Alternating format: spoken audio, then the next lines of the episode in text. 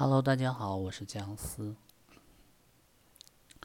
嗯，不知道听众朋友有没有这样的情况，就是呃，当自己下定决心要做某一件事情，制定了精密的计划啊，然后一开始非常有热情的执行计划，但是发现执行没多久，最后就执行不下去，结果却放弃了，到等到后面了，却又后悔。怪自己为什么没有坚持下去？如果你有这样的问题，那今天我向你推荐一本书，叫《微习惯》。相信你看了这本书，那么就可以解决刚才的那个问题了。好，下面我们正式开始。这本书的作者呢叫史蒂芬·盖斯，他是全球知名的学习博主。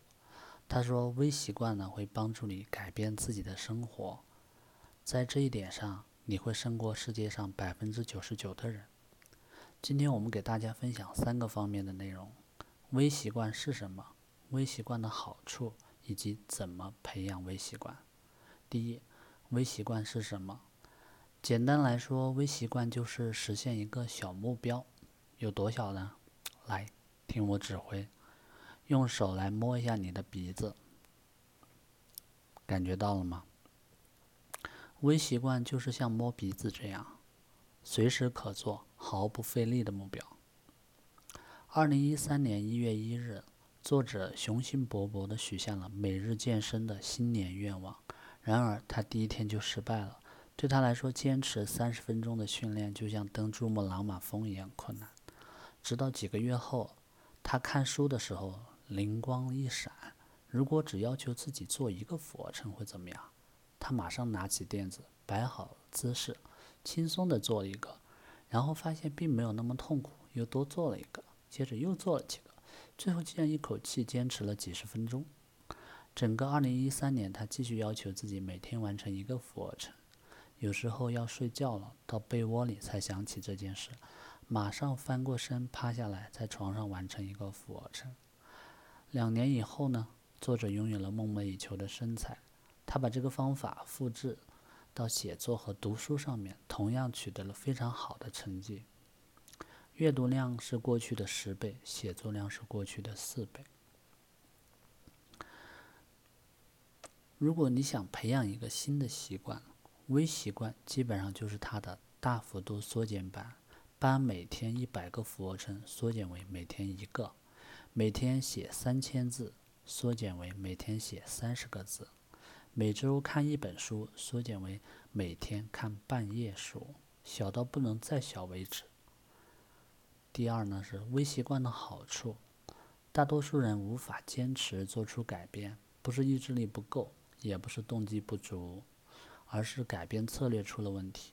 给自己打鸡血，下了一个大决心，刚开始确实有效，可持续一段时间就不行了。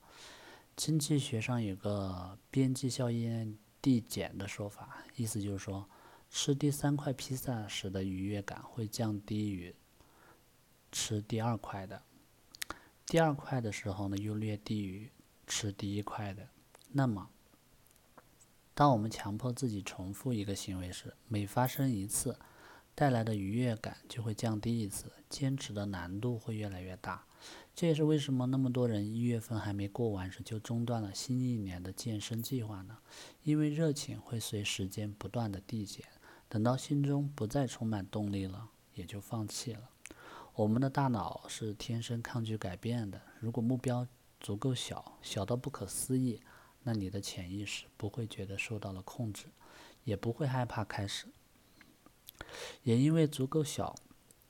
边际效应递减的速度也足够慢，会慢到你几乎察觉不到。所以不要一开始就用力过猛，使用微习惯策略才能真正的让我们做出持久的改变。三、如何培养微习惯？就像我们的口号说的，每天进步一点点，坚持带来大改变。那这个一点点微习惯该怎么建立呢？分成三个步骤。第一，制定，选择出每天都能执行的微习惯。注意，每天都能做，这点无比重要。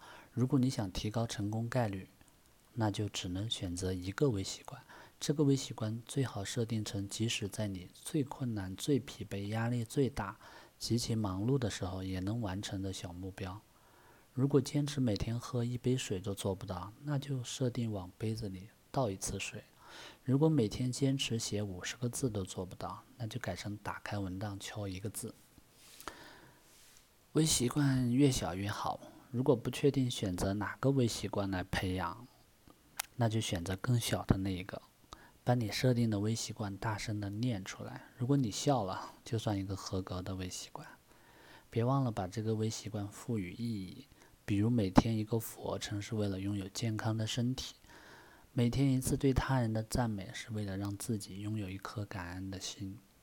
每天阅读五十个字是为了增加自己的知识储备。第二步，执行。在执行的过程中呢，要注意三点：首先要不断的给大脑甜头。如果让你培养一个把脸贴在地上吃土的习惯，你根本就做不到，因为大脑告告诉你做这个没好处。一旦发现没好处，大脑就会拒绝改变。给大脑好处很简单，可以是每天完成之后允许自己吃点好吃的，注意别吃太多，原因你懂的，哈哈。可以是去看一集自己喜欢的电视剧，甚至可以是大笑几声。总之，去做能让大脑快乐起来的事情。其次呢，是注意要微量的开始，超量的结束。做一个俯卧撑，不是真的让你每天只做一个，而是至少做一个，上不封顶。最后要坚持记录完成的情况，把记录放到一个显眼的位置，提醒自己。有一个著名的脱口秀主持人，每天都会写一些笑话。每完成这个任务之后呢，他就会在日历上面打一个勾。他说，记录进度是提高自己抖包袱水平的关键。第三步呢，也是最后一步，是养成。根据科学家的研究啊，一个习惯的养成平均需要六十六天，不同的习惯需要的时间相差很大，从十八天到二百五十四天不等。所以，在执行微习惯的时候，一方面自己要有一个合理的预期，不能图快；另外一方面要留意习惯养成的几个信号，比如你开始对这件事情习以为常，到了时间就会主动去做，除非极特殊的情况。一旦养成习惯，就会自觉的坚持。